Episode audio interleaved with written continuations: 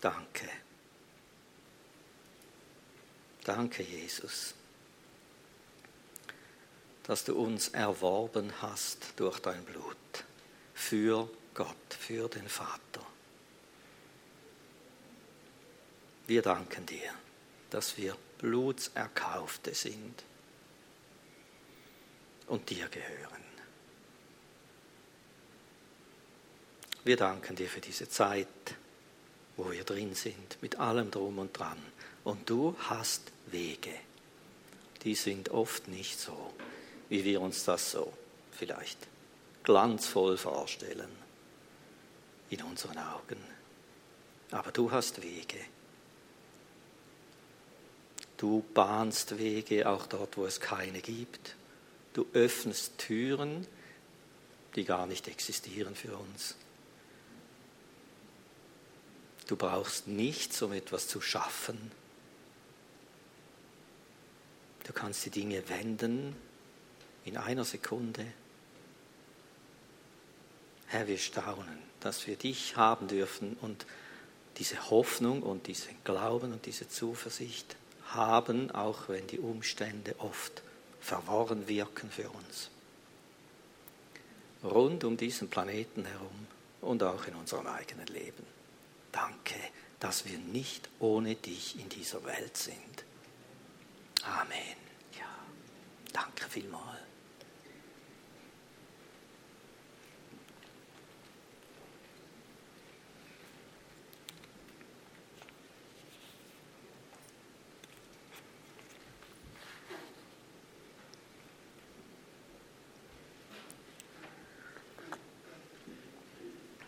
Guten Morgen miteinander. Ich habe jetzt schon wieder warm. Wie will das in einer Stunde werden? Ja, Fenster auf, genau, gute Idee. Genau. Also, das heute Morgen war eine spontane Sache oder ist eine spontane Sache.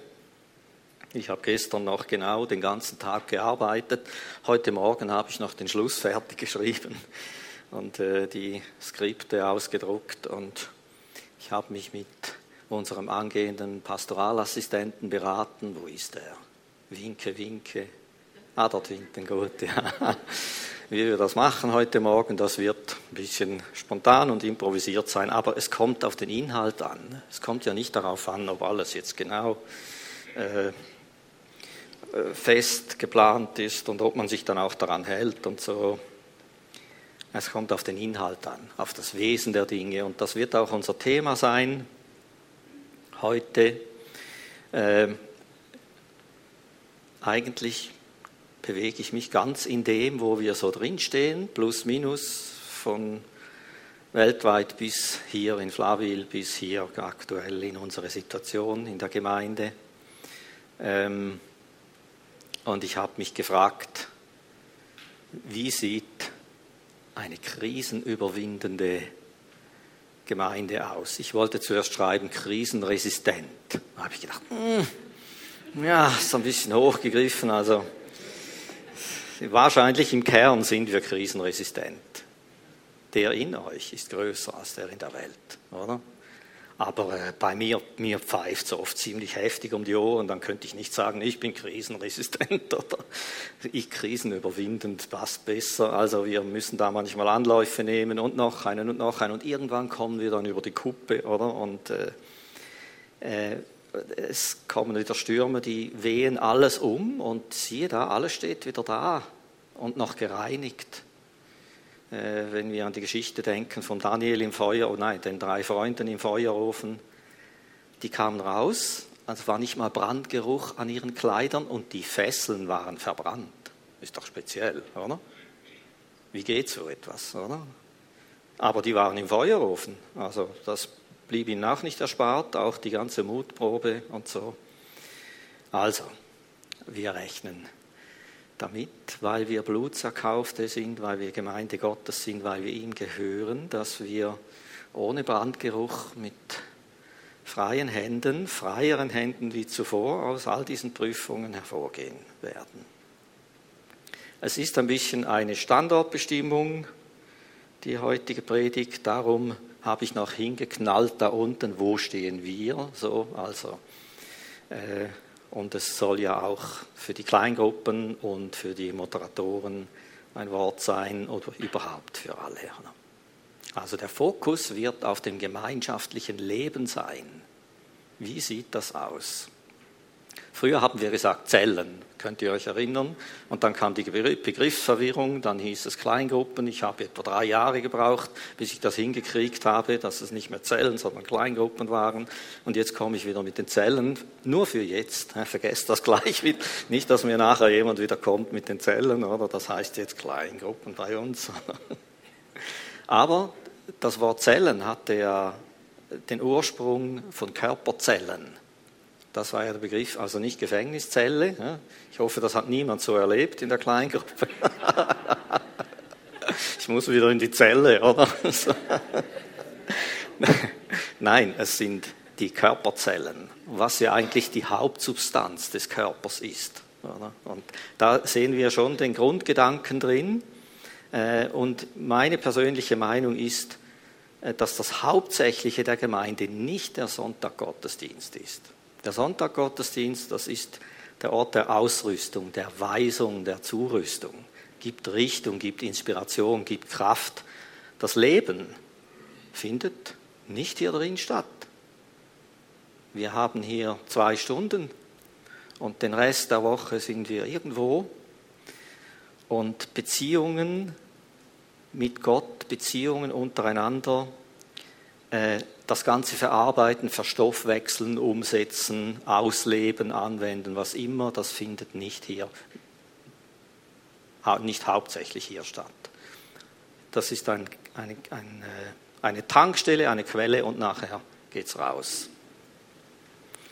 Darum der Begriff Zelle, das Leben in den Zellen oder auch überhaupt in, in Gemeinschaft, im Zusammensein, im Schauen füreinander unter der Woche. Denke ich, das ist äh, ein, der große Teil, was Gemeinde ausmacht. Nun, wir haben jetzt plötzlich gemerkt zum Thema Sonntaggottesdienst, wie das ist, wenn unsere Versammlungsfreiheit eingeschränkt wird.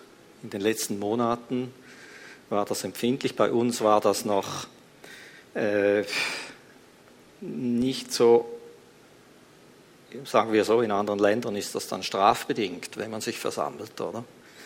Das hat noch ganz andere Dimensionen. Wie bei uns war es Corona-bedingt.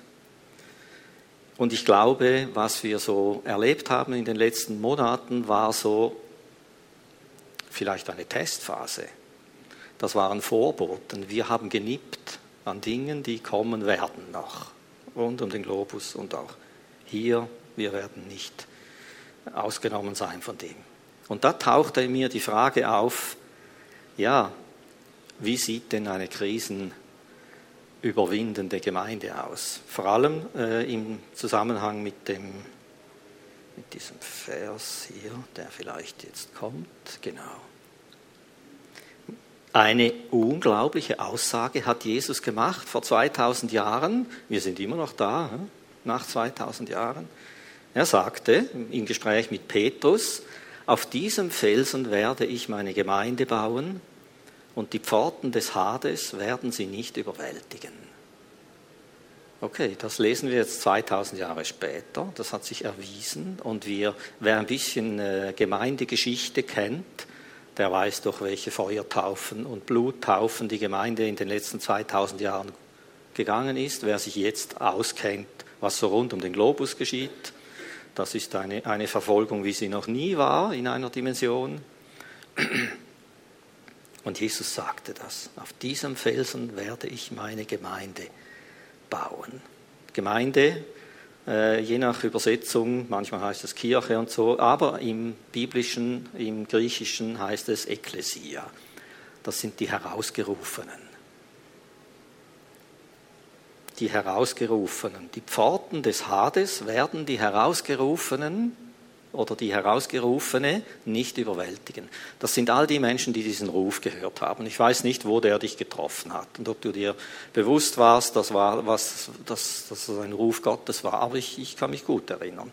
Das hat mitten in mein Leben hineingeknallt. Ich war damals in den Drogen und habe alles andere im Sinn gehabt als solche Dinge.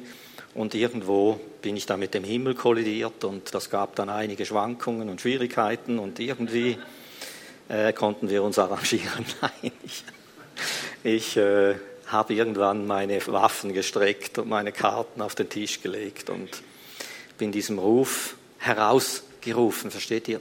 Aus diesen Umständen, wo ich drin war, wurde ich von Gott herausgerufen und bin dem nachgegangen. Einfach auf meine lange, langsame, stolpernde Art und Weise. Das war auf und ab und hin und her, aber dieser Ruf war da. Und der hat nicht aufgehört. Nicht aufgehört. Ich weiß noch, ich war einmal, uh, soll ich jetzt ausführlich werden? Ah, schwierig. Doch, ich erzähle es. ähm, das war Ende meiner Lehrzeit.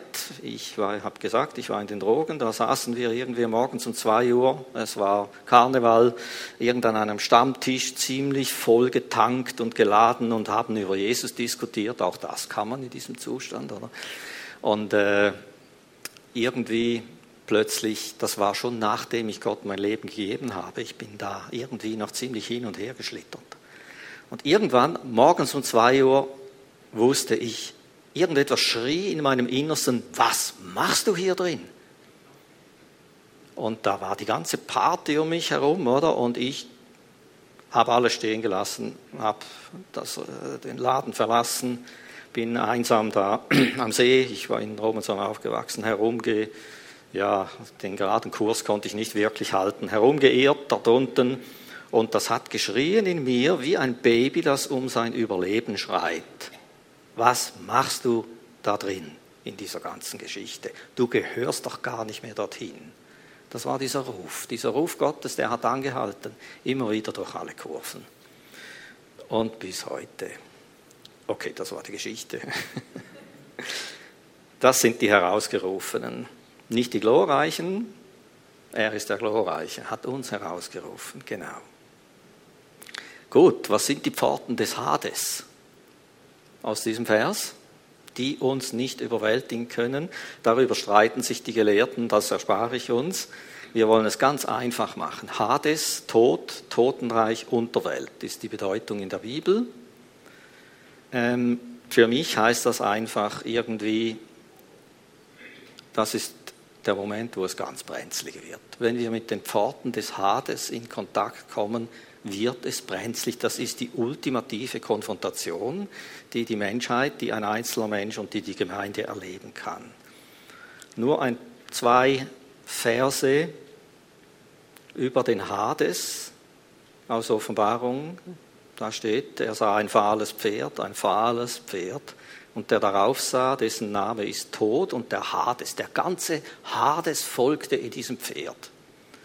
Und ihm wurde Macht gegeben, über den vierten Teil der Erde zu töten, mit dem Schwert, mit Hunger, mit Tod und durch die wilden Tiere der Erde. Also das klingt nicht so gut. Wir merken, was da für eine gewaltige Ladung kommt. Oder Offenbarung 9.1 spricht vom Schlund des Abgrundes, der sich öffnet und alles Üble kommt über diese Erde hinweg. Also, diese Mächte, diese Gewalten, mit denen haben wir es da zu tun, das sind die Pforten. Wir berühren dort die Pforten des Hades. Sie werden die Herausgerufene nicht überwältigen. Überwältigen habe ich noch geschrieben.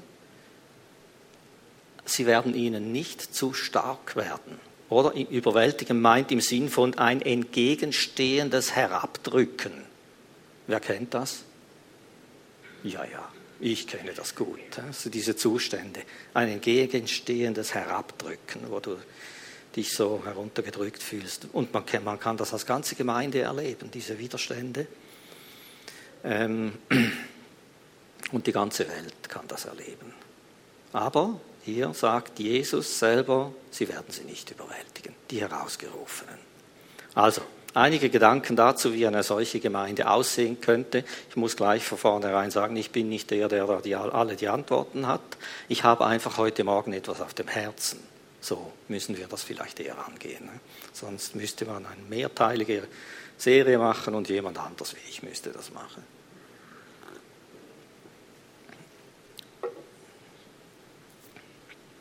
Gut, äh, ich denke, wir sehen diese Ansätze schon, diese Pforten des Hades. Wir sehen diese Ansätze schon rund um den Globus herum, wie sie da in Wellen über unseren Planeten rauschen. In der Schweiz scheinen wir noch etwas versehrt bzw. Äh, geschützt zu sein von diesen Dingen, obwohl wir auch merken, wie das zu wackeln beginnt jetzt mit den kommenden Entlassungen, vor allem wirtschaftlich und so weiter. Es ist ein Vorgeschmack, was wir so erleben und was wir in den letzten Monaten und letztes Jahr auch als Gemeinde erlebt haben, wie das gerüttelt hat. Wenn ich denke, Finanzprobleme, ich erinnere, das Ringen um Einigkeit, wer dabei war in diesen Sitzungen, die wir hatten, in diesen Versammlungen. Dann Corona und das ganze Lahmlegen äh, öffentlicher Anlässe und Angebote. Krankheit, wie wir das jetzt erleben, Überlastung tragender Geschwister und damit verbundene Ausfälle. Und, und, und, und, und. Das waren jetzt die letzten Monate. Und alles Dinge, die sich wiederholen können, die wiederkommen können, die in ganz anderen Wellen über uns hinaus rauschen können. Für mich waren die letzten Monate, oder sagen wir mal letztes Jahr und dieses Jahr, so eine Art ähm, Test, sind wir sturmsicher? Wo stehen wir? Auf einer Skala von 0 bis 100 in diesen ganzen Dingen. Wie gehen wir mit diesen Erschütterungen um? Haben wir unseren Fokus tatsächlich auf das Wesentliche gerichtet oder bewegen wir uns immer noch in diesen Dingen, die eben erschüttert werden können? Und Erschütterungen kommen und sie müssen kommen. Und sie haben ein Ziel, ein gutes Ziel, ein reinigendes Ziel. Wie sehen wir, Hebräerbrief, er sagt hier, Gott sagt, ich werde noch einmal nicht nur die Erde, sondern den ganzen Himmel erschüttern. Aber dieses noch einmal deutet die Verwandlung der Dinge an, die als Geschaffene erschüttert werden. Oh, was für ein Satz. Äh, okay. Ähm, die Verwandlung, dass die Dinge, die geschaffen sind, natürlichen Ursprungs sind, die sind zerbrechlich, die sind eben nicht ewig. Versteht ihr? Die sind zeitlich begrenzt, oder? Also das schönste Auto wird irgendwann mal ein Rosthaufen sein. Vielleicht trete ich dir jetzt zu nahe mit dieser Aussage. Es wird so sein, oder? Oder vielleicht ein weibliches Beispiel. Okay, lassen wir das. Also, alles, was geschaffen ist, alles, was natürlichen, materiellen, irdischen Ursprungs ist, wird erschüttert werden, sagt er. Und jetzt, warum? Damit das Unerschütterliche hervorkommt das Ewige. Es wird gerüttelt, bis das Zeug abfällt von uns und das Ewige, das, das Unverderbliche, das Himmlische zum Vorschein kommt. Und darum sagt er, auf uns wartet ein unerschütterliches Königreich. Dafür wollen wir Gott danken. Dort, das ist unser Fokus, das ist unsere Ausrichtung. Und ich denke, wir sind einfach gesagt so sturmsicher, wie wir uns am Unerschütterlichen orientieren und wir sind so instabil, wie wir uns am, am Geschaffenen orientieren. So mal ganz einfach gesagt. Und wir sehen das schon, diese Namen, die diese die herausgerufene hat, die Gemeinde, Verwalter, Verwalterin dieses unerschütterlichen Königreiches, Säule und Fundament der Wahrheit, Licht und Salz der Erde.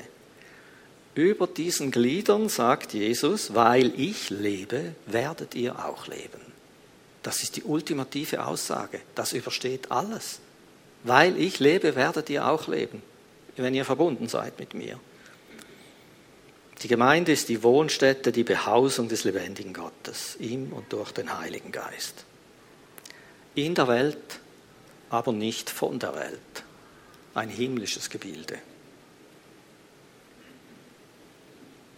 Gut, was kann jetzt erschüttert werden bei uns und was nicht und worauf bauen wir?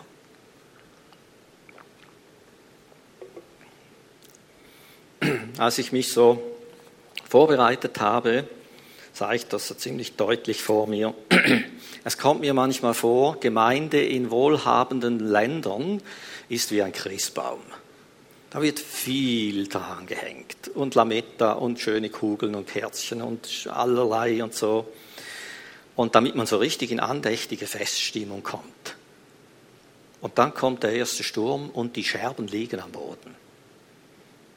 Und diejenigen, die sich an diesem knorrigen, wurzligen Tannenbaum orientiert haben, die werden weitermachen.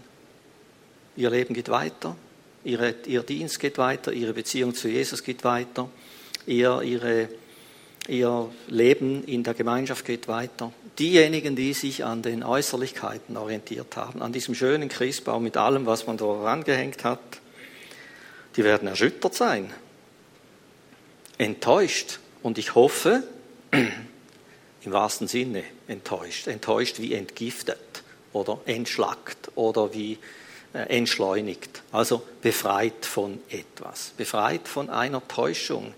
Die Lametta wird uns nicht durch Stürme tragen.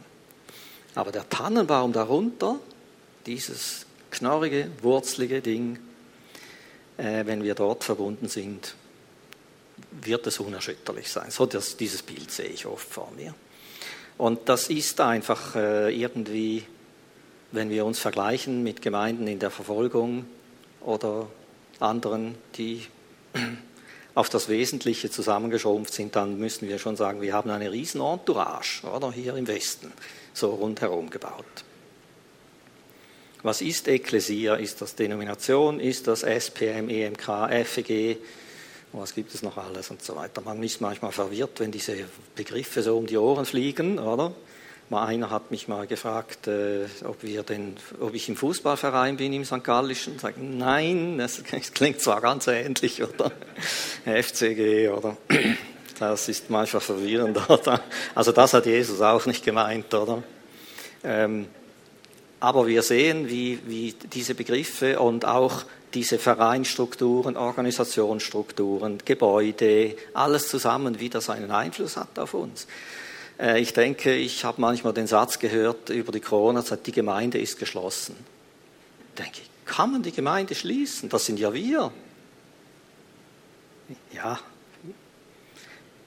dicht machen, Sachen. Aber wir sehen, das gibt schon irgendwo im Hinterkopf manchmal eine Legitimation oder ein, ein irgendwas, denke, das können wir jetzt nicht mehr tun. Das ist, nicht mehr, das ist jetzt nicht möglich und so, oder? Versteht ihr, wie das zusammenhängt mit dem, mit dem Christbaum? Diese Äußerlichkeiten, aber im Kern hat sie nichts mit Gemeinde zu tun oder nicht viel. Es sind einfach, es ist das Gefäß, wo sie drin ist, oder? Und das ist zeitlich und wirtschaftlich und allen Dingen unterworfen und wechselt. Das sind gegenwärtige äußere Unterteilungen, Strukturen und Apparate. Und diese, diese werden zerbrechen, irgendeiner Form. Und diese sind störungsanfällig. Wie rund um die Erde. Rund um die Erde geschieht das. Bei Verfolgung, was passiert? Nummer eins, die Pastoren werden genommen. Nummer zwei, die Gebäude werden geschlossen, zerstört, umfunktioniert. Nummer drei, Versammlungsverbote verhängt. Nummer vier, Gelder konfisziert. Und dann ist die Gemeinde weg vom Tisch.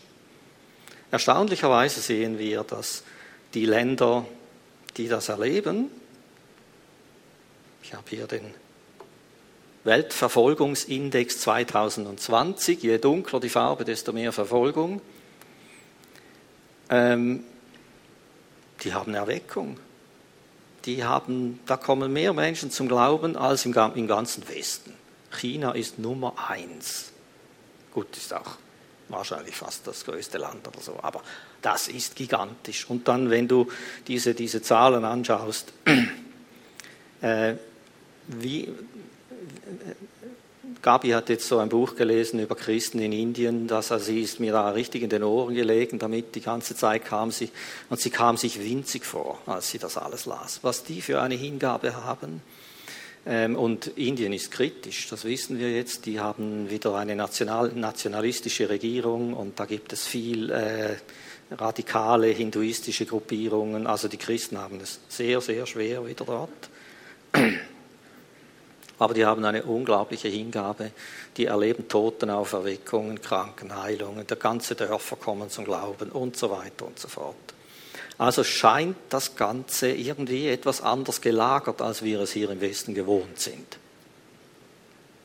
Was ist denn dieses Wesentliche, was bei diesen übrig bleibt? Also die versammeln sich in kleinen Gruppen. Ich habe mir das mal so versucht zusammenzufassen. Sie versammeln sich in kleinen Gruppen, groß geht nicht. Oder? Sie haben alle den Ruf gehört, sonst gehörst du nicht zu ihnen. Oder? Das kostet zu viel. Und sie haben sich herausgerufen lassen. Sie sind in Hingabe zu Gott, sie leben aus der Kraft des Heiligen Geistes und sie dienen einander und auch den Menschen ohne Gott. Finito. Viel mehr gibt es da nicht. Kein sonntägliches Programm.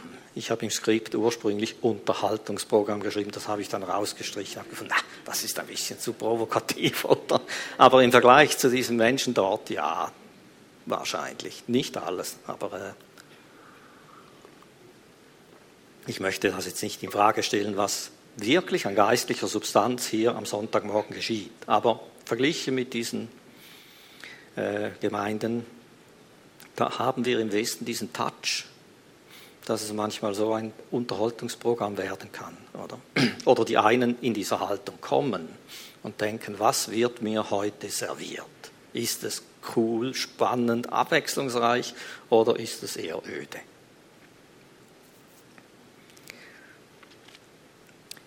In solchen Gemeinden ist jeder gefragt und jeder angesprochen und jeden braucht es und jeder wird vom anderen getragen. Es gibt nicht, äh, es gibt nicht eine, eine Passivität hier, Passivmitglied, wie das so manchmal heißt, oder? Ich bin ein Passivmitglied, oder? Und Jesus sagt es ja schon immer, wo zwei oder drei zusammenkommen, bin ich mitten unter ihnen. Gegenwart Gottes hier auf Erden, wenn zwei oder drei in meinem Namen zusammenkommen. Eigentlich bräuchte es nicht viel mehr. Natürlich hat Jesus auch in diesen Gruppierungen Menschen gesetzt, die haben besondere Aufgaben, Dienste, Ämter und so weiter aber diese sind auch nur da, um die Heiligen zuzurüsten zum Werk des Dienstes. Epheserbrief sagt das, er zählt diese Ämter auf und sagt, sie sind da, um die Heiligen, das sind alle, zuzurüsten, ups, Vorsicht, zum Werk des Dienstes. Und somit ist der ganze Leib lebendig, was ja nichts anderes wäre wie, ich bin gesund. Oder? Wenn mein ganzer Leib lebendig ist, bin ich gesund. So wäre es gedacht eigentlich. Gut, wir gehen nochmal ins Wort. Ich habe diesen Vers schon mal vorgelesen, aber das war dann eine ziemlich überladene Predigt. Jetzt werden wir den so genüsslich durchgehen. Oder? Das ist eine erweiterte Übersetzung. Das meint, ähm, Dinge im Urtext haben eine Bedeutung, die sich manchmal im Deutschen nicht mit einem Wort wiedergeben lassen. Sie haben eben eine äh, Bedeutung, die erweitert, in einer erweiterten Formulierung noch besser erfasst wird. Oder? Dafür sind sie nicht in diesem Sinn wortwörtlich. Nur das, was im Urtext steht, das äh, ist hier geschrieben. Also erweitert. Und hier sehen wir das Wesen der Gemeinde. Christus ist das Haupt des Leibes. So dort beginnt es. Und aus ihm hervor wird der ganze Leib harmonisch zusammengefügt. Und er existiert dadurch, und jetzt kommt's, er existiert dadurch, dass zusammengetragen wird, und jetzt kommt dieser paulinische Satz wieder, was jedes Glied gemäß der göttlichen Kraft, über die es verfügt, zum Ganzen beisteuert. In dem Maße nämlich, in dem jeder einzelne Teil das Seine beiträgt, hilft er dazu, dass der Leib als Ganzes wächst. Und auf diese Weise baut er, also der Leib, sich selbst auf wie bei einem Haus und dies in Liebe. Finde ich genial, diese Übersetzung der Inhalt ist noch viel genialer. Wir merken plötzlich, es kann nicht ein, ein äh, da wird mir nichts abgenommen. Ich bin genauso wichtig wie der neben mir, wie ich. Jeder ist hier wichtig und das Ganze funktioniert nur oder gesund, wenn zusammengetragen wird, was jedes einzelne Glied gemäß der göttlichen Kraft, über die es verfügt, zum Ganzen beisteuert. In dem Maße, wie jeder das Seine beisteuert, wird das Ganze lebendig und wächst.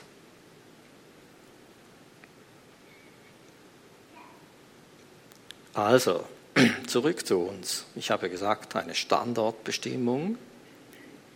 Das wäre so der Maßstab. Das wäre so etwa die Vorstellung, das Bild, wie eine Gemeinde unabhängig von diesen äußeren Anläufen und Stürmen einfach lebt. Zurück zu uns. Lebe ich Leib Christi. Mal rückblickend, wie war das jetzt letztes Jahr und dieses Jahr? Mir hat das Bild gefallen mit diesen Ziegelsteinen. Ihr seht, jeder Ziegelstein ist getragen von zwei anderen. Jeder hat links und rechts an seiner Seite zwei und jeder Ziegelstein trägt jemanden. Das ist Leib Christi für mich. Und ich denke, so ist das wahrscheinlich auch gemeint, wenn Petrus sagt, lasst euch als lebendige Steine zu einem geistlichen Haus aufbauen. Als lebendiger Stein bin ich eingebettet auf diese Weise. Hat uns Corona dessen entledigt? Ist die Frage, war die Frage, oder wie war das für uns? Ändert das etwas an dieser Realität? Dass jetzt plötzlich Versammlungsverbot, ich sage es mal ein bisschen straff, dann könnten die Christen aus der dritten Welt sagen, okay, warum läuft es dann bei uns so, oder? Bei uns ist das noch viel restriktiver.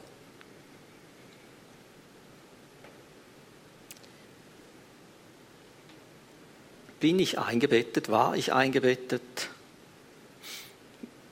War ich getragen und war ich tragend? Bin ich tragend? Bin ich eingebettet? Das hat mich beschäftigt. Ähm, vor allem im Hinblick dessen, dass die geistliche Realität, die ist ewig, die ist unverändert. Das andere sind nur äußere Dinge, die uns irgendwie beschneiden oder irritieren.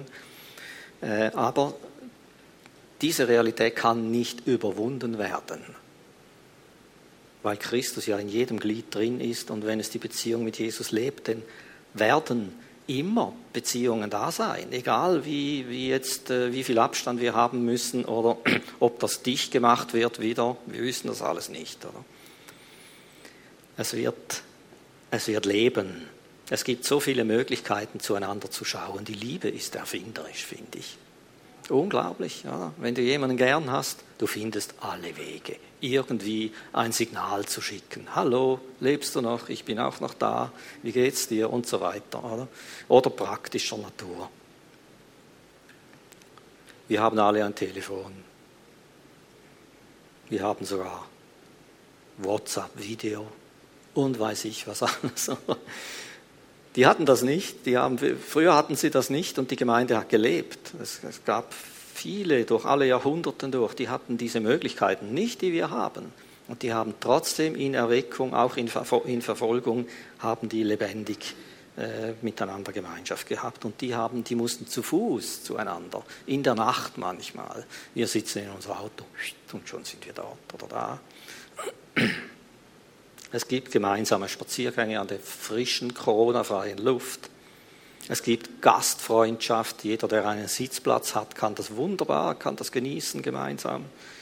Gastfreundschaft finde ich überhaupt so eine Sache. An und für sich kann das jeder pflegen, der eine Wohnung hat. Äh, ist eine herrliche Sache. Wie fühlst du dich, wenn du zum Essen eingeladen wirst? Und du kommst und da ist ein schön gedeckter Tisch. Vielleicht brennt ein Kerzchen drauf, manchmal ist es besser ohne Kerze, was immer. Und du darfst dich hinsetzen, du wirst bedienen, wie fühlst du dich? Ist das ein gutes Feeling oder nicht? Seht ihr, wie leicht wir einander eigentlich wohltun können mit solchen Dingen? Ich denke, wir haben, ja, wie viel mal? Wöchentlich, immer, ja, lassen wir das. Wir haben, wir haben das einfach für uns zu üben begonnen, auch als wir hier waren. Wir kamen schon aus einer gemeinschaftlichen Arbeit, aber dort waren wir dann eher gemeinschaftsgeschädigt am Schluss. Und, äh, aber wir haben das dann zu üben begonnen hier, als wir am Anfang hierher kamen. Und äh, das ist eigentlich bei uns zu einem Lebensstil geworden, dass wir ein offenes Haus haben. Das kann man nicht immer. Wir hatten auch Zeiten, da ging es an den Limit mit unseren Kräften. Geht nicht immer. Manchmal brauchst du auch Ruhe und dann machst du dicht und dann äh, können dir alle gestohlen bleiben und du musst einfach mit Gott allein sein und so. Das ist auch gut. Und keiner vermisst dich und das ist auch gut. Aber, äh, aber an und für sich äh, sind wir schon als Glieder eines Leibes sind wir ja organisch verknüpft miteinander. Wenn ein Glied leidet, leiden in irgendeiner Form die anderen auch. Aber wir haben so schöne Dinge, wie wir einander dienen können und gut tun können. Auch in diesen, in diesen Zeiten, wo es schwieriger ist.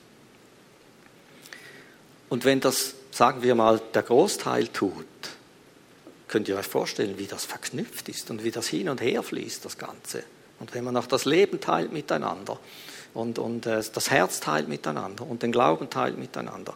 Auch in besten Zeiten können die Verantwortlichen der Gemeinde nur mit einem Bruchteil Kontakt haben. Ein Bruchteil, ein kleiner Bruchteil. Auch in besten Zeiten, wenn alles erlaubt ist, alles möglich ist. Aber wenn die Glieder untereinander lebendig sind, dann können sie eine Arbeit tun, die kann man nicht abdecken als als, äh, als Leiter, Kleingruppenleiter, Verantwortlicher, irgendwas. Unmöglich. Gut, wir können noch üben, finde ich. Wir sind in einer Zeit, wo wir das noch üben können jetzt. Und äh, da wären die Fragen, habe ich eine persönliche Quelle mit Gott, unabhängig von der Versammlung? Fließt das zwischen mir und Gott, wenn ich mit ihm allein bin? Daran kann man arbeiten. Ähm, was daraus herausfließt, nährt das auch die anderen um mich herum oder ist das nur für mich? Äh, wer diesen Film gesehen hat, wie Bäume Wasser in die Höhe ziehen, nein, den oder habt ihr den gesehen? Nein, ich hatte den mal in einem Video. Wie Bäume Wasser hochziehen, da ist ein Kniff der ganzen Sache, ist, sobald das in die Blätter kommt, geben die Blätter Wasser ab in die Luft und das gibt einen Saugeffekt. Also je mehr die Blätter diese Flüssigkeit abgeben, desto mehr zieht der Baum Wasser hoch, hunderte von Liter pro Tag. Oder? Also wenn ich so ein Blatt bin, das das geistliche Leben oder überhaupt mein Leben teilt und abgibt, dann wird das automatisch wieder man kann nicht sagen, aus Gott herausgesaugt. Sorry, das, das ist ja eine Beziehung, oder? Ja. Gut.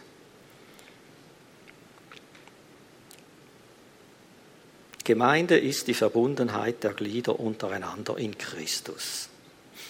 Der Schwerpunkt liegt in kleinen, mobilen, beweglichen Beziehungen, Gemeinschaften und Zellen. Unkompliziert, mit einem Minimum an Organisation ein Minimum an Kosten. Ja gut, ich weiß nicht, wie du kochst, wenn jemand zu dir Besuch kommt, oder? Das kann ja, vielleicht dann auch etwas. Oder wie, ja, egal. und ein Maximum an persönlicher Nähe und Beziehung.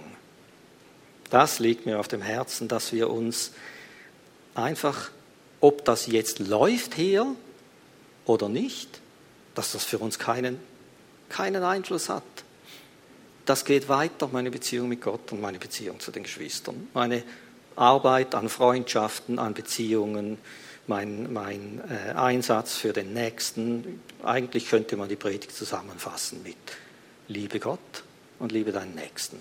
Das wäre jetzt drei Sekunden dann gegangen, meine Predigt. Okay. Gut, also ich habe noch die Verarbeitungsfrage zu unterst im Skript für die Kleingruppe. Das wäre vielleicht mal ein Thema für den Start in die, ins nächste Kleingruppenjahr. Wo stehen wir? Wie war das eigentlich bei uns jetzt im vergangenen Jahr? Bei diesen erschwerten Bedingungen. Im Militär heißt es Übung unter erschwerten Bedingungen.